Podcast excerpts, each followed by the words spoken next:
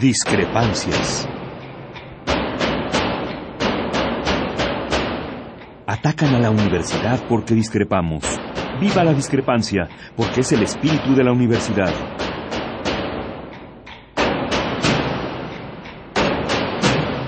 Martes de Discrepancias. Conduce Miguel Ángel Velázquez.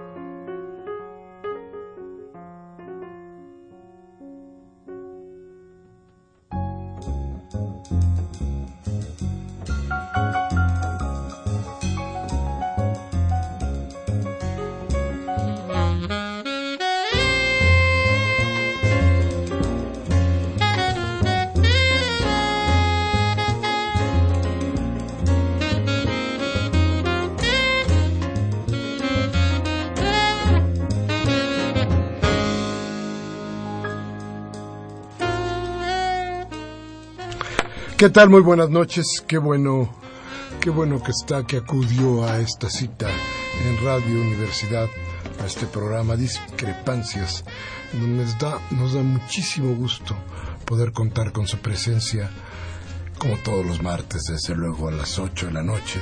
Y como siempre le doy, le doy la bienvenida y le saludo a Cristina Urias, nuestra compañera de estos martes nocturnos. Hola Miguel Ángel, muy buenas noches a todos, bienvenidos a Discrepancias. Bueno, pues los temas parece que no nos dejan, no nos dejan paz. Toda esta playa de mentiras que nos han nos ha ido poniendo el gobierno federal sin poder considerar que los temas reales y fuertes se han ido de las manos. ¿Qué pasó con la corrupción? Pues nada, ¿eh? Que viva la corrupción, viva Monex, viva Soriana.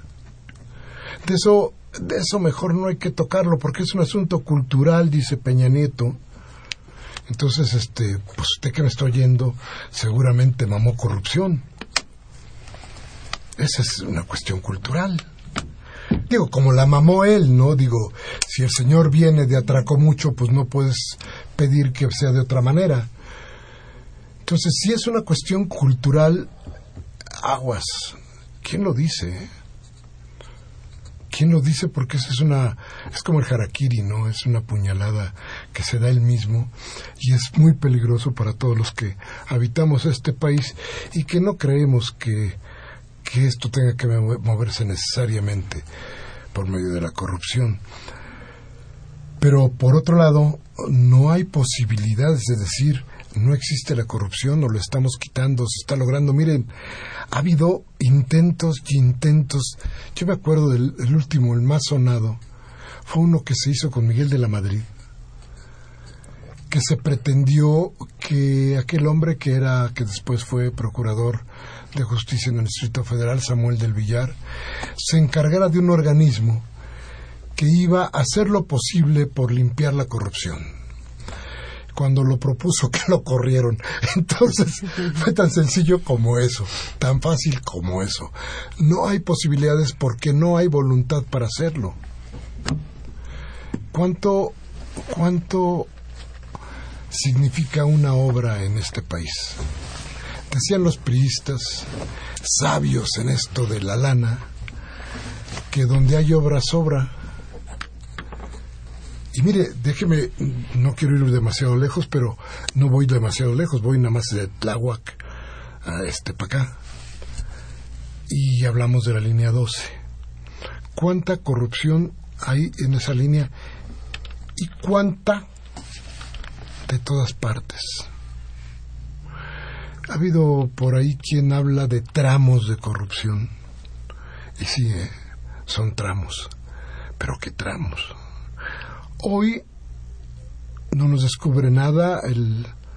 la Contraloría del Distrito Federal nos avisa que va a inhabilitar por 20 años a Orcasitas, que era el hombre que tenía a su cargo la construcción del metro. 20 años. 20 años a él y al tipo que llevaba las finanzas del metro de esa organización, le están pidiendo que pague 2.552.000 dólares. Pues de qué tamaño fue la cosa esta. Y solo por un convenio. Solo por, por, una, por una cosa. A ver, el asunto fue que se dice que el metro no estaba listo para echarlo a andar y lo echaron a andar. Eso es una cuestión que le está pegando a Orcasitas, por la que por lo pronto lo inhabilitan. Pero además lo mandan a investigar a la Procuraduría. Por delitos hay penales, además. Otra serie de delitos alrededor de esto. Pero sobre todo esto, fíjese nada más, también existe que el tipo de finanzas le meten dos millones quinientos mil dólares. Pues de qué tamaño era la cosa, ¿eh? De qué tamaño fue ese pastel. Pero otra más. Si todo esto es cierto, si esto que nos están diciendo es cierto, ¿por qué operó este gobierno un año el metro? ¿Por qué lo operó? ¿Y bajo qué riesgos también? No, luego lo cerró. Pero a ver, ¿pero por qué lo operó? ¿Por qué lo recibió? Cuidado. ¿O qué recibió para poder ponerlo en operación, no? Sí, si hay tramos de responsabilidad. A ver, si yo cuando compro un departamento me dicen el departamento está terminado, tales y tales condiciones, y yo veo que no es tal, digo no, no lo acepto. No lo recibo. Y si en esa responsabilidad mía está la vida de los demás, ¿cuál es el tramo de responsabilidad de cada quien? No lo sé. Pero si todo era una porquería, como hasta ahora nos han dicho que era, ¿por qué se recibió? ¿Y por qué se puso en ¿Por qué? Es decir, en un año nadie se dio cuenta de que eso era una porquería. ¿Qué se está juzgando aquí? Miren, yo creo que todos tenemos un, un punto de vista al respecto. Déjenme decirle algo. ¿Cómo se va a resolver el asunto técnicamente? Ya lo sabemos, lo comentábamos el programa pasado. ¿Cuál va a ser la solución política? Vamos a ver. Vamos a ver, pero va a sacar chispas. En fin, gracias por estar con nosotros. Gracias, Cristi, en este 9 de septiembre del 14. Vamos a ver cómo rueda lo que queda de la línea 12 del metro. Vamos a ir a un corte, vamos a regresar. Vamos a analizar qué cree usted la elección del PRD. Hmm. Uy, hay harta tela de dónde cortar. Bueno, Cristi acaba, acaba de sacar un saco de fab para que, nos, para que nos acompañe usted a lavar el resto del programa. Muchas gracias por estar con nosotros. Nuestros teléfonos, como siempre, 56 55 36 89 89 en la cabina. La sin costo 01 850 52 688. Vamos al corte y regresamos.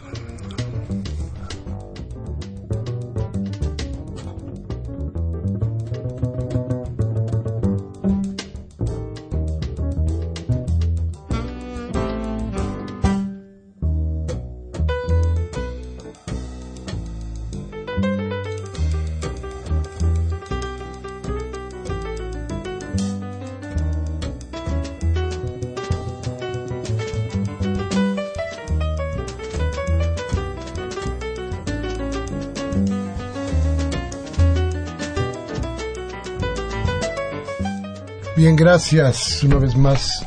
Les agradezco que estén con nosotros. Les agradezco que nos den la confianza para poder entrar a sus hogares para hablar de temas que de alguna manera nos importan. ¿Por qué nos habría de importar lo que sucede en el PRD? Nos tendría que importar por varias razones. Una de ellas porque el poder, el poder como el del PRI o como el del PAN que llegaron a la presidencia de la República, requieren de equilibrios que permitan la gobernabilidad. Es decir, que los acuerdos entre la ciudadanía sucedan a partir del gobierno para que podamos vivir mejor. Esto no ha sucedido así. No ha sucedido así porque durante los últimos años el PRD ha dejado de ser oposición para hacer acompañamiento, para convertirse, e, ellos le dicen, en izquierda moderna. Yo no sé si la izquierda tiene que ser moderna o, o vieja, yo creo que la izquierda obedece a un sentido de justicia que busca igualdad y no precisamente a temporalidades, pero pero de cualquier forma ellos se dicen modernos y la modernidad implica connivencia esta modernidad que hemos observado en los últimos años, en este último particularmente, significa significa que usted y yo hemos perdido muchísimas cosas más de las que creíamos que podíamos perder en la vida. Entre otras, la soberanía sobre eh, el material energético que existe en México.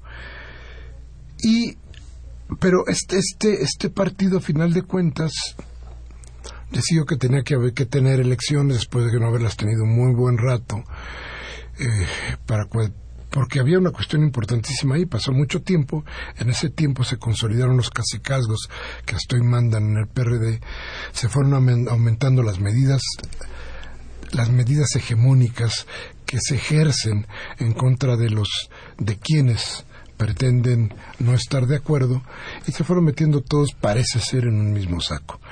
Entonces hoy hubo unas elecciones donde prácticamente todo estaba cantado. Si esto significa que en octubre, lo que pasó el domingo pasado, significa que en octubre se reafirmará un casicazgo en el que solamente mandará esta izquierda moderna que está compuesta fundamentalmente por los chuchos, o que encabezan los chuchos, a quienes me parece a mí que les ha importado muy poco la militancia, es decir, la gente que está fuera de la cúpula perredista. Y les decía yo que nos importa porque de alguna o de muchas maneras, quienes hemos tratado de alguna forma de plantearnos que el país puede tomar algún derrotero que sea menos injusto, hemos acudido a los partidos de oposición o hemos escuchado a los partidos de oposición o les hemos dado voz a los partidos de oposición para que esto vaya eh, metiéndose en la conciencia de ustedes. Eh, ¿Qué pasa hoy? Pasa que nos quedamos sin oposición, pero ¿qué pasa dentro del partido? Que parece que no hay remedio y entonces sí nos importa, porque si nos quedamos en este país sin oposición real, no, no la del discurso, no la de la demagogia, la, la oposición real, entonces vamos a tener un problema serio. Y entonces invitamos a dos personajes del PRD, dos expresidentes del PRD en el Distrito Federal, y, y bueno, Agustín, buenas noches. Buenas noches, Miguel Ángel. Buenas noches, Armando. Armando, buenas noches. Buenas noches, Miguel Ángel. Agustín, buenas noches. En, en, en, los dos casos, los dos fungieron como presidentes del partido, los dos siguen dentro del PRD y los dos saben qué fue lo que se comió su partido el domingo y cuáles son los resultados reales de ese partido, que parece que, que, que de pronto se desmorona, parece que de pronto existe mediáticamente y bueno, hoy me sorprende que hasta un desplegado donde todos los que acusaban al PRD de ser lo peor, hoy que hicieron lo mismo que han hecho durante toda la vida, dicen que son la maravilla. Encontraron un instituto electoral cuidado que les lavó la cara y que me temo que después de esto van a poder, es decir, abrieron la manga de tal tamaño que cualquier porquería la van a avalar, cualquier porquería electoral. Pero en fin, Agustín, platícanos. Mira, yo creo que es la consumación este domingo pasado de un largo proceso de descomposición del PRD, de un proceso que creo yo arranca justamente cuando el PRD empieza a tener responsabilidades de gobierno, este, particularmente en la Ciudad de México, en las delegaciones, coincido contigo, hay un proceso donde los diversos grupos van conociendo lo que significa el poder desde una perspectiva no de izquierda, no de usar el ejercicio de gobierno para beneficio de la comunidad, sino en muchos casos para beneficiarse este, personalmente o los equipos que los, que los acompañan. No es eh, una cosa general, tenemos excepciones importantes, pero poco a poco, se, con el paso del tiempo, se empieza a dar este, este proceso hasta constituir casi casgos, casi casgos, pues como el caso de Gustavo Madero, donde los esposos, eh, que eh, fue el anterior jefe de, delegacional, Víctor Hugo Lobo, pues se la hereda prácticamente a la esposa, a, la actual jefa delegacional, y ese caso lo podemos ver en muchos lugares, o sea, es este... Y ahora se prepara en Iztacalco, ¿no? Iztacalco, tú lo ves este en el caso de, de Azcapotzalco, en el caso de Magdalena, Contreras, en fin, en, varios lugares, o sea, se, se ve, se ve esta, esta tendencia. Al mismo tiempo, las reglas del PRD empiezan a excluir a los militantes en la toma de decisiones. En primer lugar, el asunto de la afiliación. Desde 2009 la afiliación se privatizó, ya no afiliaba el PRD, sino afilian los grupos a través de módulos que se venden en el partido, que van desde 40 mil pesos hasta 70 mil, 80 mil pesos un módulo, para poder afiliar. Entonces solamente afilia pues aquel, aquel que tiene condiciones económicas para hacerlo, pasando una función de responsabilidad del partido, que es la afiliación del ciudadano que quiere integrarse al partido, a un proceso donde incluso llegamos en este último, para este proceso, al, al, al escándalo de tener que pagar para afiliar. O sea, la práctica de dar dádivas o incluso de pagar en efectivo para que la gente se afiliara hoy se volvió una cosa totalmente generalizada. Ahora que comentabas tú el asunto Naranjo estaba a la cabeza de eso. El grupo Gane este, son los que llevaron adelante en la primera etapa la afiliación, una empresa privada este, vinculada a Costa Naranjo y después este, por la presión que hubo de muchos grupos se, se, se eh, socializó esa privatización, ya se compartió con, todos los demás este, grupos. De tal manera que si un ciudadano común y corriente quiere afiliarse al PRD, la primera pregunta es ¿usted de qué corriente es? Pues no, no sé de cuál. Ah, pues no se puede afiliar aquí, ¿no? Solamente se pueden afiliar en estos módulos los que son dueños del, del módulo, los, la filia del, del módulo. El partido, esta izquierda moderna, este, le tiene miedo también a, consultar a la, base militante. No se puede este, tomar decisiones como las que vivimos el año pasado y este, año de temas fundamentales en materia de un conjunto de reformas, pues sin consultar a los afiliados del partido. Hoy es muy fácil, hoy con los correos electrónicos, con el Internet, con todas las redes sociales, se puede hacer una consulta. Este, y en un día tienes una respuesta este, muy documentada este, y, muy masiva, nos parece, en cualquiera de los temas, de tal manera que puedes orientar cuál debe ser el voto de tus diputados o de tus senadores, no en la decisión de su cabeza o de los compromisos o de los intereses que ellos tengan, sino respondiendo al interés del partido e incluso al interés de la sociedad. El PRD se ha alejado de esta, de esta vocación de consulta en los temas fundamentales a los ciudadanos, pudiéndose hacer sin mayor problema. O sea, hoy, hoy hacer una, una consulta a 500 mil personas, un millón de personas, este, se puede hacer en una tarde y te sale gratis, ¿no? Eso no, eso no se hace en el partido. Al contrario, han sido decisiones que se van cerrando, que son, son cada vez menos personas las que deciden los temas sustanciales del partido.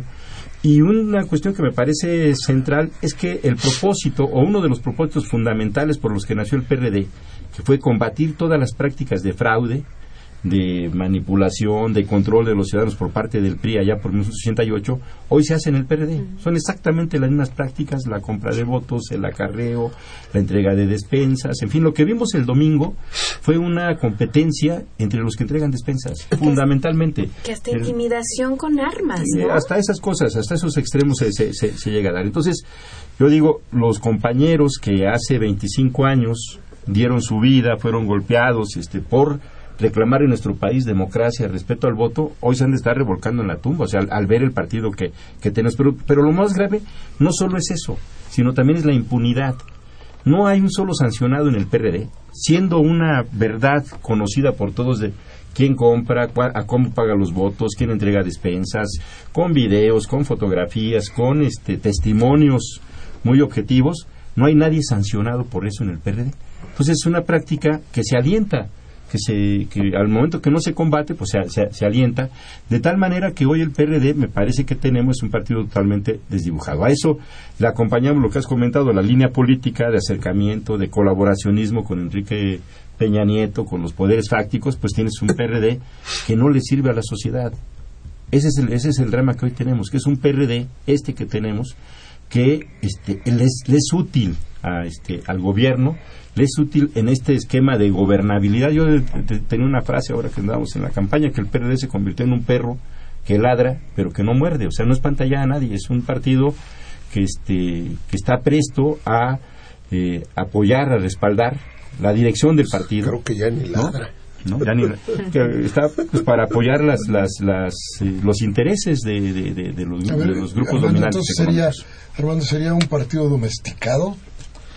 Pues, eh, Miguel Ángel, creo que eh, desgraciadamente eh, lo que ha descrito Agustín es una parte resumida, pero es mucho más amplio, es verdadero. Hoy el PRD, yo si tuviera que hacer una cabeza de una nota periodística diría, se parece cada vez más a todo lo que combatió cuando nació. O sea, nos parecemos cada día más al PRI en la práctica política. Eh, eh, lo que vimos el domingo eh, y asombra, tú mismo ya anotas, pues con gran conocimiento del tema, este, pues que ya hay un coro, hay un hay un coro alrededor de la maravilla de las elecciones internas del PRD. Sí llama mucho la atención que haya un coro nacional en los medios. Este, eh, en este sentido, cuando lo que vimos la militancia eh, a pie de tierra fueron prácticas exactamente que combatimos cuando el PRI era el gobierno en la Ciudad de México. ¿Qué vimos? Vimos entrega de despensas. Bueno, digamos, para hablar como izquierda, izquierda, ni vieja, ni nueva, ni moderna, ni nada, sino como izquierda, eh, usaré dos conceptos básicos. Uno es, pasamos del socialismo utópico como izquierda al despensismo científico. O sea, de despensas científicamente distribuidas a personas que sabemos que van a votar por nosotros. Y segundo, eh, pues eh, ubicaron eh, la entrega de beneficios de tipo social. este, hablo con conocimiento de causa, por ejemplo, en Iztacalco, 10 días continuos, incluido el día de la elección, todavía entregaron becas para jóvenes que después de votar, de perdón, de recibir su beca, eran llevados de la mano a votar. Diez días entregaron despensas, entregaron paquetes para bebés, entregaron becas para estudiantes, entregaron lentes. Y no les da rubor, ya socializan hacia abajo esta práctica corrupta como natural, ¿no? Y además ya predomina tal ignorancia política en la mayoría de los cuadros que piensan que eso no está mal, creen que es normal y que está bien. Sí, la gente ya lo acepta, ya lo naturalizó que como parte de una que, que esas políticas disque públicas, o sea, este, con recursos públicos, eso sí son, los recursos sí son públicos. Lo que no son públicas son esas políticas, son solamente para entregar a, a través de dirigentes para armar padrones de votación. Entonces, en una elección interna es imposible ganarle a los aparatos delegacionales. Eso vimos en, en, la ciudad, particularmente en, en Iztacalco. Y vimos una operación de estructuras gubernamentales este, locales muy, muy desplegadas abiertamente, sin cuidar ya ninguna forma cínicamente. En las casillas había 8 o 10 funcionarios de los gobiernos locales, ahí interviniendo, interfiriendo en la votación directamente, sin cuidarse, sin ningún, eh, sin ninguna restricción. Bueno, eso en cuanto al, a, a, lo que vimos el domingo. Pero para llegar el domingo, Nueva Izquierda, que es la corriente mayoritaria del PRD, organizó una elección que es increíble, en la que es importante que la gente sepa, algo que por supuesto yo denuncié, no es algo que ahora yo puedo venir a decir a posteriori. Ahí están mis grabaciones, que además yo las tengo, las preservo, porque combatí férreamente, enérgicamente este método de hacer lemas y sublemas para que al final se sumen las votaciones y acaben acumuladas al final del Bueno, día. Explícalo, ese lemas y sublemas son corrientes y corrientes. es- grupos grandotes y grupos El chiquitos. lema lo tiene la corriente y el sublema es de la misma corriente, pero si no hubo acuerdo entre ellos mismos, pues pueden competir, pero después de la competencia se van a sumar todos los votos de dos o de tres o de cuatro sublemas a favor del lema de la corriente este principal. Entonces, ese mecanismo aderezado junto con el hecho de que pusieron un tope de 1.5 para entrar a repartos, eliminando la proporcionalidad directa en su parte que hace a los restos mayores cuando ya no hay nada, ya no merecen nada las corrientes grandes, porque ya con base en sus votos obtuvieron sus cargos, entonces entran las corrientes con restos mayores que no obtuvieron números naturales. Bueno, ni eso dejaron. O sea, establecieron 1.5 para acceder y si no llegabas al 1.5, como pasó a varios eh, compañeros, a varios equipos, entonces no entran al reparto. ¿A quién, a quién le van a, asignar los cargos que, que ya no fueron entregados porque las grandes ya obtuvieron todos sus cargos y las más pequeñas no obtuvieron el tope que pusieron las grandes? Pues los cargos vacantes son para las mismas grandes, obteniendo una sobrerepresentación. Si el gobierno federal del PRI nos aplicara eso al PRD, el PRD protestaría. Pero hacia adentro, la cúpula de Nueva Izquierda, de los chuchos, no la impuso al PRD. Por eso leía en, en distintas publicaciones que los bejaranistas en el DF eh, habían tenido mayoría, pero que finalmente no importaba. A- Así es, así es. Porque a nivel de las corrientes, de los lemas, el lema más grande fue el de, Nueva Iz- el de IDN. Pero Nueva Izquierda llevaba más o menos siete sublemas. Entonces, ningún lema tuvo más votos que IDN. Claro, después, cuando ya se sumen los, los, los sublemas este, en, el, en el lema mayor de Nueva Izquierda, entonces ahí Nueva Izquierda y aliados, porque tuvieron aliados, hubo gente, mucha gente del gobierno del Distrito Federal que aparecieron en la mayoría de las planillas de Nueva Izquierda. Este, eh, entonces, cuando se sume eso, entonces ya le ganan a, a pero de manera natural nadie le ganó a IDN en el Distrito Federal, en el TAT, ¿no? Pero fíjate, hay una cosa que es muy importante, que es la forma del engaño. Sobre todo en el Distrito Federal la gente está muy clara, muy consciente de qué cosa es Nueva Izquierda y quiénes representan Nueva Izquierda y qué significa Nueva Izquierda para el partido. Entonces resulta que era muy difícil que la gente votara por Nueva Izquierda como tal. Entonces si lo divides subdivides, entonces vas engañando a la gente. Y con otros lemas. Claro, le engañas a la gente. Entonces la gente vota por algo que no es nueva izquierda, pero sí es nueva izquierda. ¿no? Al final del Entonces, día, es, es- es- es enga- es un engaño. que es al puro estilo priista. Y luego, pero además, fíjate, este, ¿qué fue que es patético? O sea, vamos a una votación dir- directa, secreta, universal, que nosotros la defendimos, pero no para elegir al presidente y al secretario general. Porque la corriente de los chuchos, Nueva Izquierda, propone un compañero como es Carlos Navarrete, que en lo personal yo no tengo ninguna, ningún comentario en lo personal, creo que es una buena persona, es un compañero simpático, tiene historia, tradición militante, pero no es el líder que se requiere en este momento para la izquierda mexicana. ¿Por qué no es el líder? Por dos razones. La primera, porque es un líder que las tres veces que ha jugado electoralmente ha perdido. Jugó para senador en Guanajuato y perdió, obtuvo el 2%. Jugó para gobernador en Guanajuato y obtuvo 2%. Quiso jugar para jefe de gobierno en el Distrito Federal y no llegó ni a la final. En lo- faltando 100 metros para la final se adhirió a Alejandra Barrales y renunció a la competencia. Es decir, electoralmente es perdedor.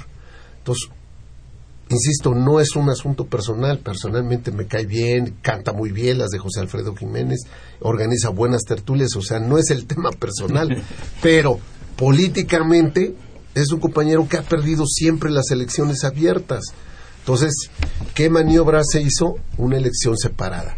El 7 de septiembre votamos secretamente consejeros y como sabía, sabían que había otros dos, había tres candidatos, dos formalmente presentados y uno que estaba y está todavía en el, en el aire. Si hubiesen ido a elecciones, de los tres originarios, Navarrete, Marcelo y, y Sotelo, Marcelo Ebrar hubiera ganado. Si hubiera competido el ingeniero Cárdenas, el ingeniero Cárdenas hubiera ganado. Por eso no quisieron la elección directa. Y entonces impusieron, impusieron la elección indirecta en dos tiempos. 7 de septiembre consejeros, en el consejo donde ellos controlan, pues este eh, el presidente y el secretario general. Bien, vamos a ir a un corte y vamos a regresar. Es, creo que esto eh, esto es de veras así este como para que usted se dé cuenta y tenga usted razón de decir guácateles que hacemos ahí a ver vamos al corte nuestros teléfonos 5536 8989 y el A sin costo 01800 50 52 688 vamos al corte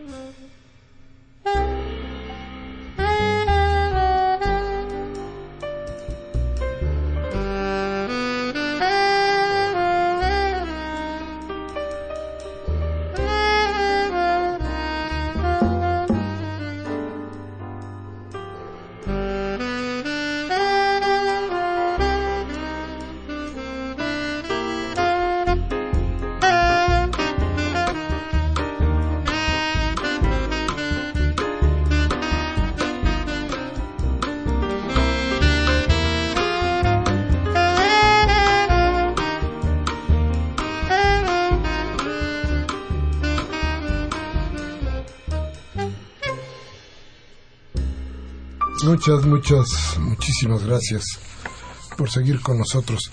Entonces les decía yo el por qué es importante la cuestión del PRD. A ver, estamos mirando o estamos viendo que viene una nueva fuerza de izquierda que se plantea desde los dominios de Andrés Manuel López Obrador y que eh, oferta ser la izquierda que podría representar eh, la lucha que había iniciado el PRD desde 1988 y la que antes habían la habían habían hecho y habían realizado gentes eh, de la izquierda, siempre de la izquierda desde el Partido Comunista.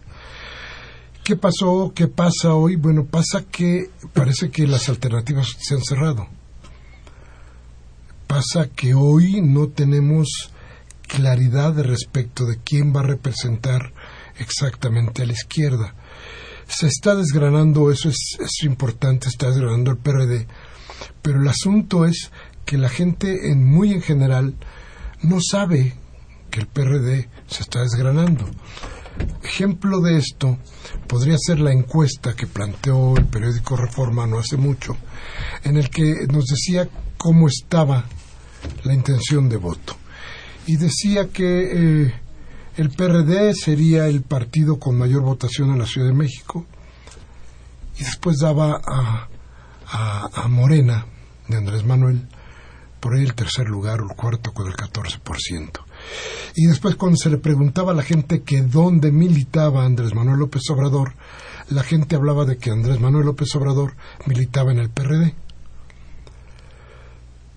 Esto es muy importante porque Andrés Manuel es el hombre que canaliza una fuerza importante de votos hacia su partido, como lo hacía para el PRD. Si en dos elecciones fue segunda fuerza. Si no, no podemos, dos elecciones generales, no podríamos dejar al lado este dato que es importantísimo. Entonces, si López Obrador se va si todos estamos claros y la gente sabe que Andrés Manuel ya no está trabajando o ya no está dentro del PRD, ¿cuál sería el resultado de la encuesta? Entonces, a ver, este, esto, es, esto es muy importante porque mi pregunta ahora, Agustín, sería, ¿y entonces qué va a pasar con el PRD cuando se descorran todos estos velos? A final de cuentas, ¿qué, quedó, qué queda en el PRD? Nueva izquierda. Mira, me preocupa, me preocupa el proceso. Te voy a decir por, qué, además, porque en este proceso, si está como, como lo vemos ahorita, eh, Nueva Izquierda va a poder poner al presidente, al secretario general y a quien se le pegue su, su gana. Sí, sí, sí, pero mira, yo creo que más, más que eso, o sea, evidentemente esta correlación que nos dejó el domingo pasado es muy favorable, no solamente para los cargos de dirección, que me queda claro que tienen la suficiente cantidad de votos en los consejos, en el Consejo Nacional, en los consejos estatales, para este, colocar gente afín a ellos sino también de candidaturas. Ya estamos, la, que sigue es la elección del 2015. Entonces, por la misma correlación de los consejos, este, como quedan, ellos van a tener una gran cantidad de las candidaturas que se van a presentar el año próximo. Entonces, esa parte, este, en un partido que ha perdido la línea política, que ha extraviado este, una postura de oposición, este, un discurso y una propuesta a los ciudadanos de un rumbo distinto de país es muy peligroso. O sea, el que tú tengas, y lo vemos con los diputados actuales que hoy tenemos, que en su inmensa mayoría, también más de la mitad, pues son de estas mismas fuerzas de, de, Nueva Izquierda, de los chuchos, de ADN, ¿no? Que no fueron capaces de enfrentar este proceso de reformas. O sea, el que hayan subido a la tribuna ahí a las 3 de la mañana no tiene ningún mérito. O sea, no hubo una estrategia política que pudiera enfrentar todo este paquete de reformas. Eso es lo más grave. Entonces, me parece que, que el vacío de línea política que hoy el PRD tiene, aunado a la percepción que los ciudadanos tienen de, nuestra, de nuestro gobierno y de nuestros gobiernos delegacionales, nos coloca en un escenario muy oscuro para el próximo año. No solamente a, este, al PRD, sino a la izquierda en general.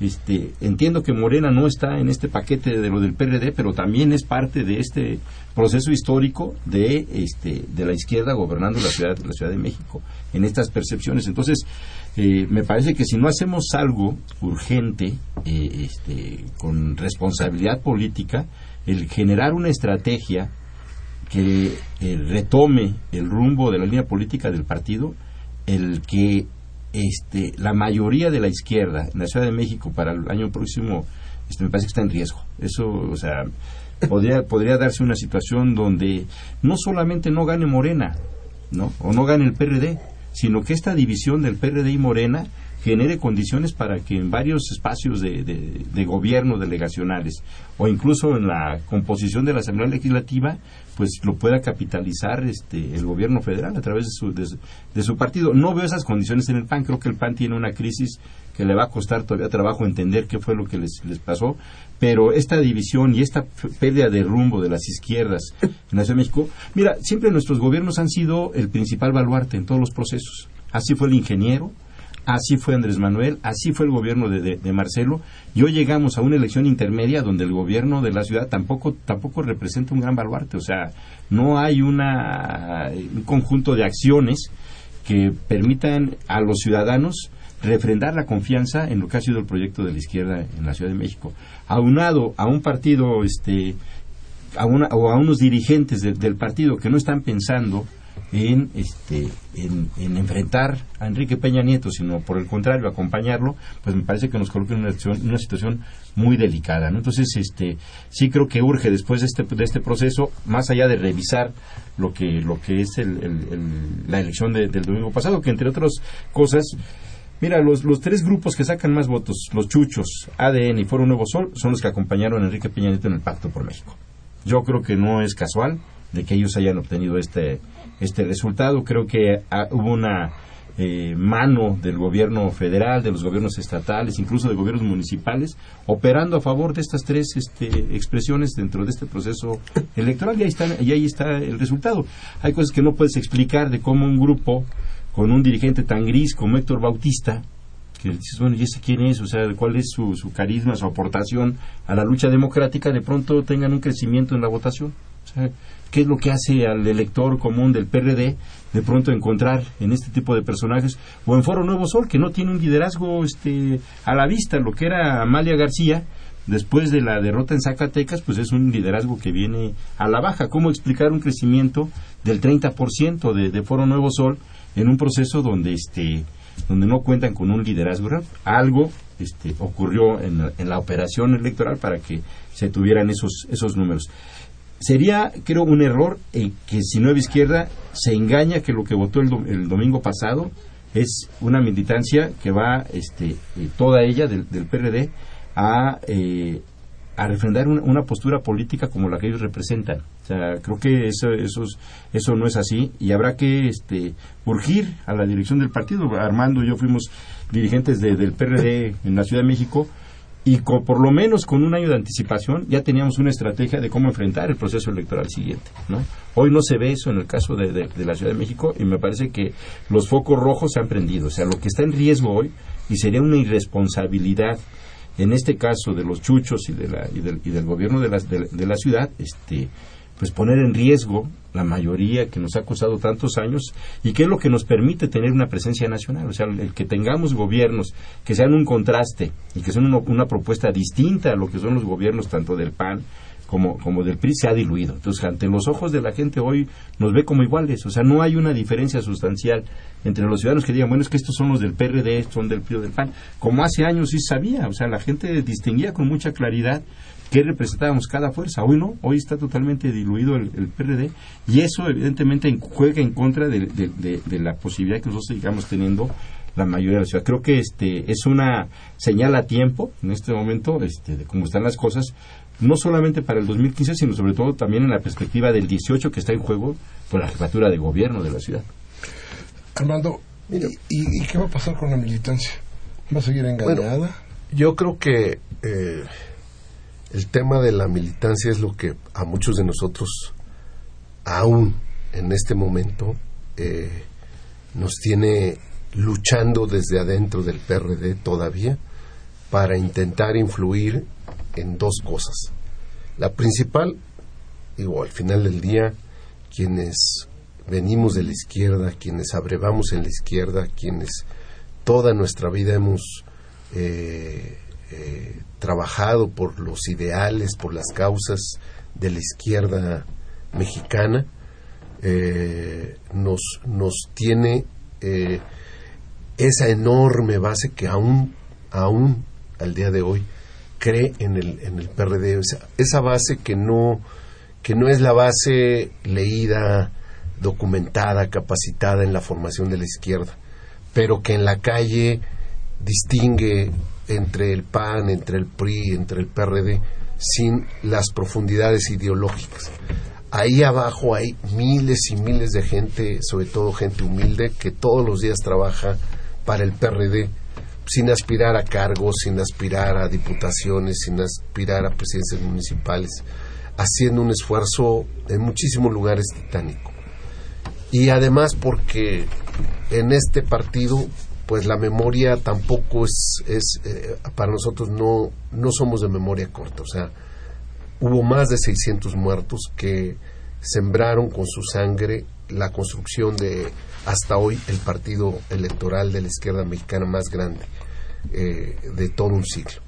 Entonces, no son asuntos sencillos, pero evidentemente sí se está llegando a, a una crisis desde la cúpula del partido, porque las crisis de los partidos no empiezan en las bases de, los partidos, de cualquier partido a nivel mundial. La crisis de los partidos siempre empieza en las cúpulas. Y la crisis del PRD está en la crisis de credibilidad de la cúpula del PRD, de los chuchos, que han deslavado la ideología de izquierda, que han deslavado la ideología opositora al modelo económico excluyente, empobrecedor del neoliberalismo, eh, eh, esa, esa, esa cúpula que ha asociado su supuesta modernidad al acompañamiento de eh, Enrique Peña Nieto en la construcción de las once reformas que el PRI se ufana de haber hecho en un año, en tan solo en un año, esa, esa izquierda está desfasada de la, de la base. Y hoy en día evidentemente se va a abrir una etapa este muy fuerte y bueno, aquí estamos dando la cara, poniendo nuestro nombre, nuestra experiencia, lo que representamos para esa causa de que la militancia de base encuentre voces desde dentro del PRD todavía que decimos no estamos de acuerdo con esta ruta, no estamos de acuerdo con ese rumbo. Nosotros sí sabemos de dónde venimos, sí sabemos que desde Espartaco para acá están nuestros ideales y nuestras causas. Sí sabemos que la izquierda lucha contra la profunda desigualdad como huella digital y que por eso no podemos acompañar a nadie de los que aumentan esa desigualdad, aumentan la pobreza y no podemos trabajar en ningún momento en favor de ellos. Esta es la diferencia de fondo con esta dirigencia que la verdad está extraviada ya ideológicamente, ya no sabe de dónde venimos y si no sabe de dónde venimos, no sabe dónde vamos. Ellos creen que nuestro planteamiento es solamente pedir participar electoralmente y tener diputados y senadores y a lo mejor tener este algún discurso grandilocuente que por cierto ya no hemos tenido tampoco discursos grandilocuentes. La izquierda éramos famosos de que en, en las cámaras podíamos perder las votaciones, pero ganábamos los grandes debates de, los, de las causas de los temas nacionales. Hoy en día, la verdad, damos pena. damos la pena ajena. estaba volcada al pueblo. Eh, Y ahora ya no. Y ahora ya no, ahora ya nos cuidamos, ahora ya, hasta ya se habla, no, es que ya somos clase política, entonces nos tenemos que comportar como clase política. Todo eso es basofia ideológica y política. Entonces, hoy tenemos que dar todavía, mientras algunos, hablo por mí, por supuesto, estemos en el, en el PRD, una lucha, una batalla para que se recupere los ideales que le dieron for- origen y formación al PRD. Esto evidentemente, este, de no tener causa, ¿qué es lo que vemos? Que el PRD, y lo digo ahora, a 11 meses de la elección, este, el PRD actual va a acabar en 2015 con un dígito electoral, cosa que no pasa desde 91 con Salinas. El PRD ha sido de dos dígitos en elecciones intermedias, ¿sí? Y obviamente, eh, producto de que los chuchos generaron las condiciones de la división con Morena y con Andrés Manuel, lo más previsible desde ahora es que la ruta a la que vamos es un PRD de un dígito. ¿Qué dígito? De la mitad para abajo, de la mitad para arriba, eso no está claro ni resuelto todavía. El dígito lo vamos a disputar con Morena, ¿sí? Pero no vamos a tener dos dígitos, vamos a tener un dígito. Y si Navarrete es el presidente nacional del partido con sus antecedentes de que sacó 2% cuando fue candidato a senador, 2% como candidato a gobernador y no llegó ni a la final para jefe de gobierno, pues habla del, del carisma, de la fuerza, de la cohesión que él genera hacia afuera, no hacia adentro del partido. Hacia adentro, pues puede ir a una elección de consejeros y ganar, pero hacia afuera. Es nuestra debilidad y yo digo desde ahora que esa ruta sería de desastre para el PRD nacionalmente. Y obviamente va a jalar en la ciudad, Miguel. En la ciudad, si bien es cierto que no bajaríamos a un dígito, pero sí bajaríamos a un nivel muy peligroso, porque el PRI trae 20-21%. El PRI sin crecer, desgraciadamente, con ese 20-21%, puede quedar competitivo ante una izquierda dividida entre PRD y Morena. Pongamos el dígito que querramos más alto a Morena que al PRD o más alto al PRD que Morena, no importa. Lo que importa es que los dos dígitos se van a dividir en uno para los dos polos y que entonces el PRI puede ser competitivo en distritos locales federales y no descartemos dos o tres delegaciones en la Ciudad de México. ¿Cuál- Yo- Es lo que no quisiéramos que se ponga en riesgo. Yo tengo mis dudas sobre, sobre esta tesis del, del voto dividido porque, insisto en lo que dije desde el principio, si el, el PRD demuestra hoy que apenas el 40% de su militancia sale a acompañarlo, eh, quiere decir que ya no hay militancia. Eh, ¿Qué se divide? Pues estarán los grupos que están hoy, que son hegemónicos dentro del partido, en las cúpulas. ¿Qué va a pasar?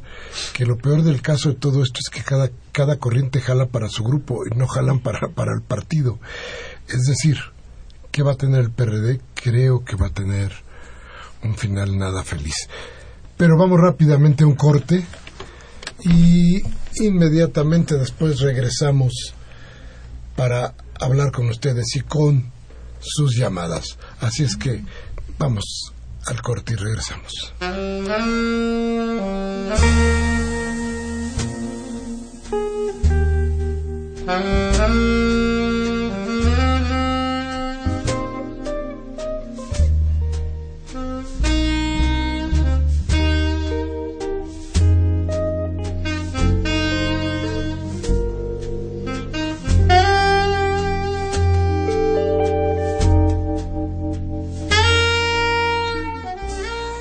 Gracias, gracias, qué amables. Gracias por estar con nosotros y gracias por permitirnos convertir, eh, convertirnos en su voz en este programa, su voz que es lo más importante, desde luego. Everardo López de Coyoacán dice, don Miguel Ángel, estoy convencido de que Peña Nieto creó el batallón de gendarmería para reprimir a la población y matarla cuando se ponga los designios, cuando se oponga a los designios de dicho emperador. Yo me pregunto para qué necesita Peña tener 30.000 guaruras a su servicio. Oye, contrató a dos más. Para menos. 30.002. Agustín Mondragón de Cuauhtémoc dice, en México desde que entró el neoliberalismo, entró el crimen organizado en las instituciones de gobierno. No hay diputados, senadores y magistrados jueces. Y el presidente de la República, si no pertenecen a la mafia, no, le, no logran llegar al poder que persiguen que persiguen. Recordemos que el que sembró la inmoralidad en su política fue Miguel de la Madrid Hurtado, copiando a Anastasio Somoza de Nicaragua. Ambos se hicieron millonarios, robando el apoyo económico que otros países dieron a las naciones. Así, y así Nancy Reagan vino a rescatar un cheque que la señora, Paloma Cordero ya había depositado en España de varios millones de dólares para los damnificados. Hoy Enrique Peña Nieto es el paladín de la corrupción dictadura y lleva más de dos billones, lleva a más de dos millones la deuda que México tiene. La señora Cárdenas le dice a nuestros invitados, de ninguna manera permitan que el PRI se apodere del DF, a ver cómo le hace. Ahí está. Alfredo Martínez.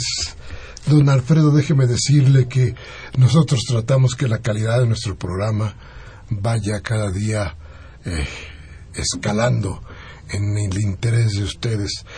Todo lo demás, pues a mí en lo particular, bueno, pues cuando no me, no me, no me está eh, afectando realmente en el programa, que aquí es donde yo quiero tener su voz, su idea y que usted me permita darle los elementos suficientes para la para su reflexión.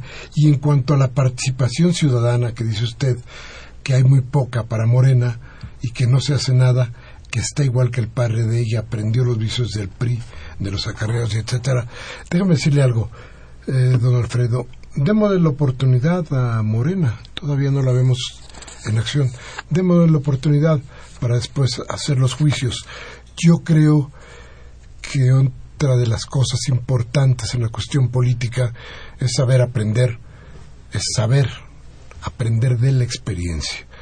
Y si ya saben qué lo pasó al PRD, seguramente en Morena no harán lo mismo. Jesús Ríos de Miguel Hidalgo dice la alianza con Vanguardia Progresista de Mancera y su operador Héctor Serrano le dieron el triunfo a Nueva Izquierda, sumado al apoyo del gobierno federal vía operadores de Cedesol. Así que quien gana en 2015, el PRI regresará. Esperemos que no, digo, hay, hay otras cosas, no nos, Mm. no nos ahoguemos nada más en el mar amarillo, hay más, hay más futuro, ¿eh? Rubén Pinto de Catepec dice, por desgracia el PRI, el próximo año, el PRI no tiene contrincante porque el PAN y el PRD le seguirán sirviendo de patiños. Insisto, hay alternativa. Abel Guerrero de Venustiano Carranza dice es una lástima que el PRD estuvo llamado a ser el partido de la patria. Prueba de ello, ganó dos veces la presidencia de la República, pero los chuchos lo echaron a perder y se volvieron colaboradores y ahora el PRD sufre los estertores de la agonía política. Omar Rivera de GAM dice, es una vergüe- vergüenza que sigamos aguantando a políticos como Enrique Peña Nieto y Miguel Ángel Mancera. Rebeca Gutiérrez de Álvaro Obregón, me hierve la sangre al ver el engaño del vende patrias Peña Nieto que le dijo a la gente que se modernizaría Pemex y ahora anuncia un nuevo aeropuerto en lugar de la urgente refinería. Ahora sé lo que se sienten los magnicidas, lo que sienten los magnicidas. Manuel Munguía, don Manuel, saludos. De Iztapalapa, dice el hambreador. El hambrear a la gente se ha convertido en un estilo de los bastardos neoliberales en el poder. El reformismo fiscal que ha caído en el fracaso y cubre los ejercicios y la falta de transparencia en la gestión gubernamental, atraso, regresión, corrupción. Ese es el resultado de 32 años de neoliberalismo, fraudes y saqueo y el pueblo muriendo de hambre. Esto es esto justicia social y desarrollo con el mediocre 2.1 de crecimiento del PIB, todo lo han robado, el Ejecutivo, el Legislativo para, para favorecerse, para favorecer a los jerarcas nacionales y extranjeros. Su burla no tiene límites. 15 pesos el incremento al salario. El Estado, el Estado las empresas protegen a empresarios y se muere de hambre el pueblo. Basta de simulaciones. Dice también Gabriel Campos de Benito Juárez, antes de que se, antes ya se hablaba, antes ya se acababa el PRI, el enemigo número uno era López Obrador. Ahora el que se pone la medalla de, de platino, Salinas Peña Nieto, ya que el PRI ha existido por los factores mediáticos que ellos han creado, basándose en exprimir y disimular la pobreza ya chocan el escándalo de su juguetito nuevo con el aeropuerto. No han dicho nada las redes sociales, les da miedo participar y llegar llegarles al precio. Dice también la señora Cárdenas de Naucalpan, el mayor peligro es y ha sido el PRI. La locura por el dinero ha sido catastrófica. Las reformas, lo del aeropuerto, están degollando al PRD, al PAN y demás partidos. Queremos que termine la pesadilla. Prianistas. Y Cristina Cuevas de Venustiano Carranza dice, no es que esté a favor de los corruptos, pero hablan mucho de la línea 12. Hablen de la estela de luz, de la terminal 2 del aeropuerto, que se está hundiendo. Sí, señora, hemos hablado de esto, pero lo vamos a volver a hacer. Desde luego que sí. Y Armando Rojas de Coyoacán dice que desde que Jesús Ortega le revolvió la lección a, Alejandro Encinas, Encinas, el partido se pudrió. Fui fundador y me rasuraron. Ya no existí. Esto es algo de la militancia, de constante en la militancia. Gracias, Armando Quintero. Gracias, Agustín Guerrero. Gracias, Miguel Ángel. Buenas noches. Gracias a usted por estar con nosotros. Gracias a Humberto Sánchez Castrejón que estuvo en los controles técnicos, a Marianita Cerón en la asistencia de producción, a Baltasar Domínguez en la producción. Hoy 9 de septiembre de 2014, muchas gracias a usted y como siempre le pido, por favor, reflexione, piense, si lo que dijimos aquí le sirve, por favor tómese un café con sus amigos y hable de lo que en discrepancias se dijo. Y si no, cambie la Televisa o Radio Fórmula para que le suervan el cerebro. Hasta la próxima.